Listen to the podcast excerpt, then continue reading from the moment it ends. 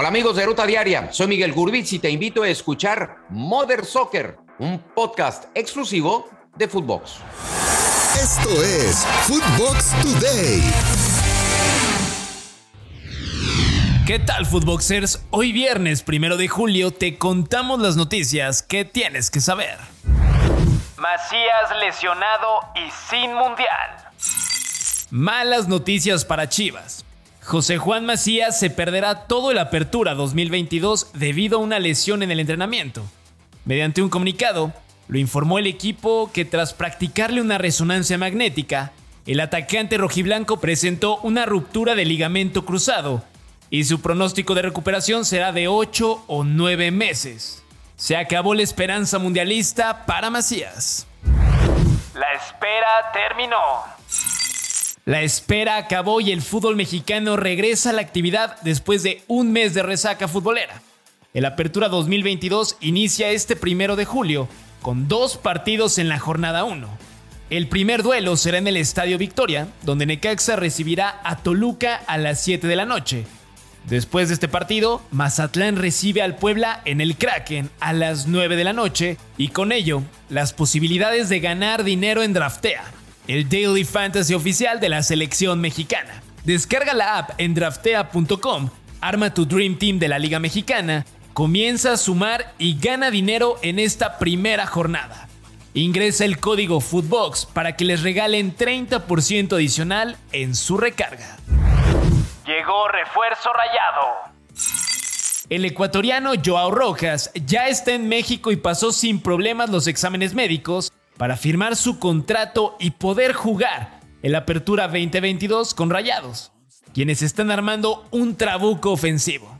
¿La pandilla levantará un título este torneo? Escuchemos las primeras palabras del ecuatoriano. Hola, soy Joao Rojas y soy Rayado.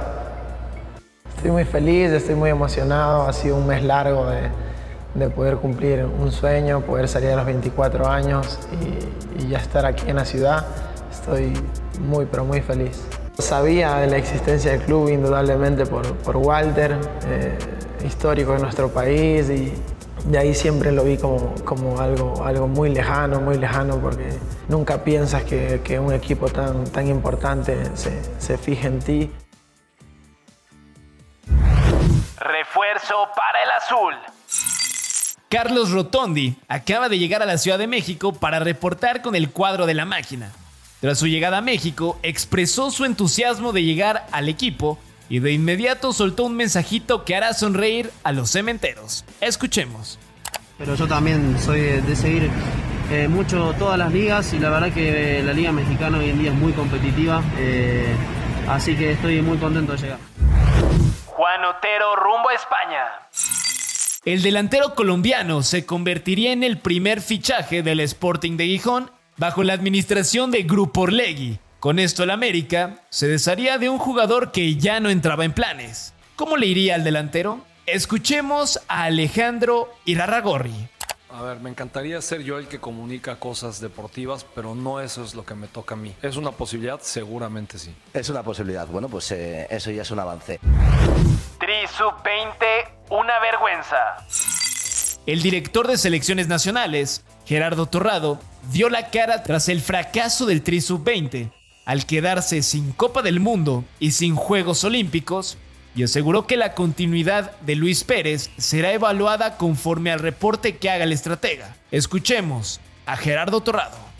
El resultado de ayer es un resultado vergonzoso, el cual por ningún motivo se tendría que haber presentado.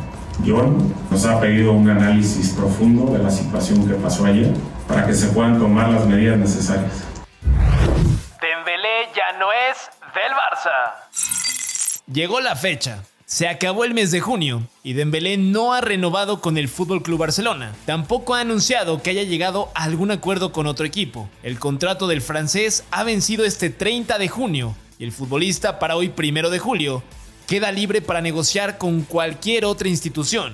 Hay que recordar que el PSG es quien sonaba en los rumores. En caso de que vuelva a firmar con el equipo azulgrana, será como un nuevo fichaje y no como renovación. Esto fue Footbox Today.